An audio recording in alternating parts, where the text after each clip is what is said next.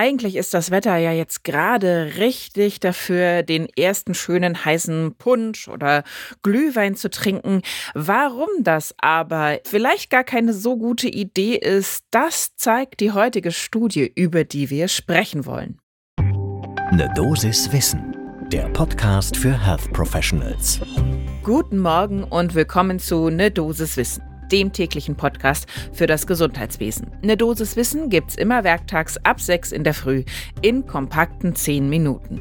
Mein Name ist Laura Weisenburger. Ich bin Ärztin und wissenschaftliche Redakteurin im Team der Apothekenumschau und heute ist Dienstag, der 5. Dezember. Ein Podcast von gesundheithören.de und Apothekenumschau Pro. Und diese Studie, die ich meine, die ist relativ frisch erschienen Ende November im PLOS Medicine und es ist die erste, die sich tatsächlich mit gesundheitlichen und ökonomischen Auswirkungen einer Zuckersteuer in Deutschland beschäftigt. Natürlich haben wir auch wieder eine Expertin mit an Bord, die die ganze Sache ein bisschen einordnet. Sarah Vorberger hat das diesmal für uns getan. Sie ist wissenschaftliche Mitarbeiterin in der Abteilung Prävention und Evaluation am Leibniz-Institut für Präventionsforschung und Epidemiologie in Bremen. Daher holt euch doch jetzt einen Kaffee, am besten ohne Zucker, und dann geht es los. Wie immer starten wir zum Warmwerden mit ein paar Zahlen. In Deutschland ist ungefähr jede zweite erwachsene Person übergewichtig, fast jede fünfte hat Adipositas und wir wissen, darüber brauchen wir nicht länger sprechen, Adipositas, Diabetes Typ 2 und auch die KHK hängen mit einem erhöhten Zuckerkonsum zusammen. Das steht außer Frage. Die WHO ist tatsächlich auch für eine Zuckersteuer, insbesondere auf zuckergesüßte Getränke. Denn durch Limonaden und eben andere Softdrinks, die sehr, sehr viel Zucker enthalten, kann man sehr schnell sehr viel Zucker zu sich nehmen. Und solche Formen der Besteuerung gibt es auch schon weltweit in unterschiedlichen Ländern. Großbritannien zum Beispiel hat eine gestaffelte Steuer eingeführt, die verpflichtet die Produzenten von zuckergesüßten Getränken, je nachdem, wie viel Zucker tatsächlich enthalten ist, da spezielle Summen zu zahlen. Vor der Einführung wurde diese Steuer von der Regierung natürlich angekündigt. Das war zwei Jahre im Vorfeld, sodass man sich darauf ein bisschen einstellen konnte in der Industrie. Und siehe da, tatsächlich wurde dann auch deutlich der Zuckergehalt reduziert in der Herstellung. Mexiko macht die ganze Sache ein bisschen anders. Da gibt es eine Steuer für die Verbraucherinnen und Verbraucher. Das heißt, das wird am Ende draufgeschlagen und damit senkte Mexiko tatsächlich auch den Konsum. Und ja, man kann tatsächlich sagen, in Deutschland gibt es zumindest einen Ansatz dafür. Wir haben nämlich, wusste ich auch nicht, ja, aber hm, warum weiß man das wohl nicht, eine freiwillige Selbstverpflichtung der Getränkeindustrie, dass man eben den Zuckergehalt von Softdrinks möglichst reduziert niedrig hält. Aber hm, tja, man weiß weder davon, noch wird es tatsächlich umgesetzt. Und daher stellte sich natürlich die Frage, wäre eine Zuckersteuer in welcher Form auch immer nicht besser? Und genau diese Frage hat sich eben ein Forschungsteam der Technischen Universität München vorgenommen. Die haben daraus eine Modellierungsstudie gemacht, die eben, wie gesagt, in PLOS Medicine erschienen ist. Wenn ihr die genauer anschauen wollt, klickt einfach in unsere Show Notes, da ist der Link drin.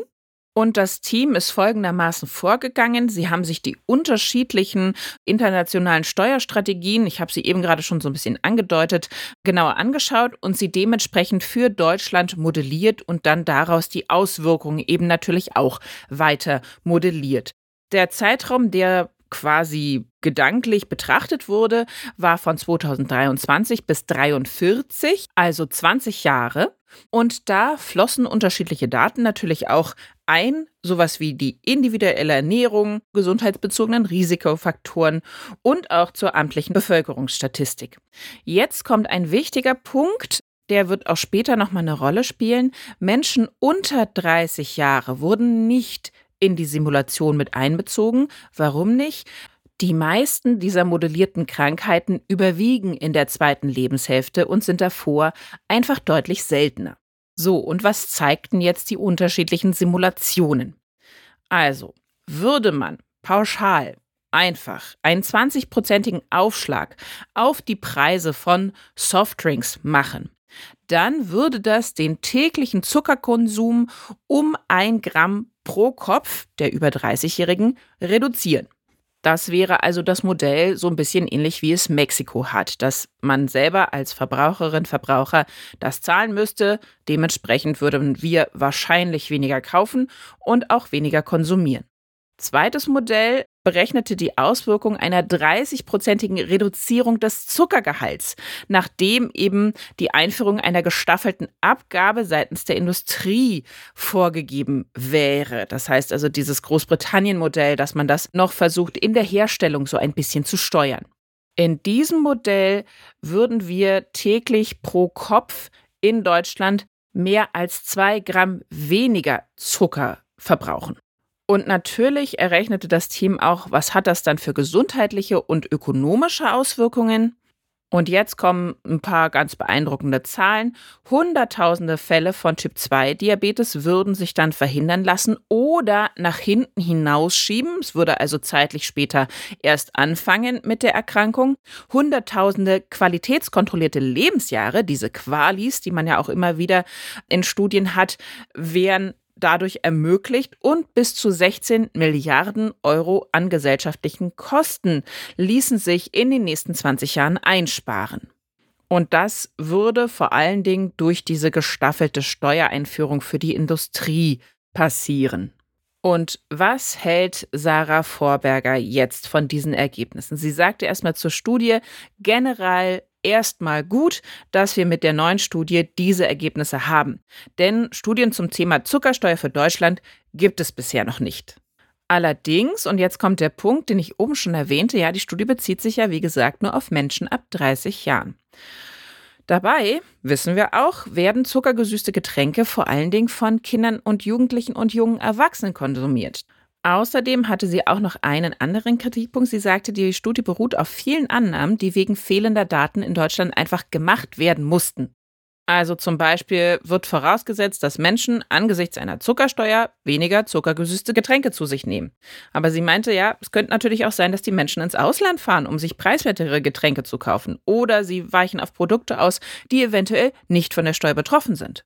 Was man auch bedenken müsste, ist natürlich, wenn man die Industrie besteuert mit dieser Zuckersteuer, dann könnte das sein, dass in der Industrie weniger Zucker verwendet wird und eher Süßstoffe zum Einsatz kommen. Da sagte sie uns, dabei sind Süßstoffe äußerst umstritten. Insofern wäre es eventuell sinnvoller, Anreize zu setzen, die Süße von Produkten generell zu reduzieren. Da erwähnte sie noch eine andere Art der Besteuerung, zum Beispiel in Ländern wie Saudi-Arabien, Katar und den Vereinigten Arabischen Emiraten. Die haben Verbrauchssteuern in Höhe von 50 bis 100 Prozent auf ganz bestimmte Arten von Zucker. Aber einen solchen politischen Willen zur Besteuerung dieser Variante sieht Vorberger allerdings in Deutschland im Moment nicht.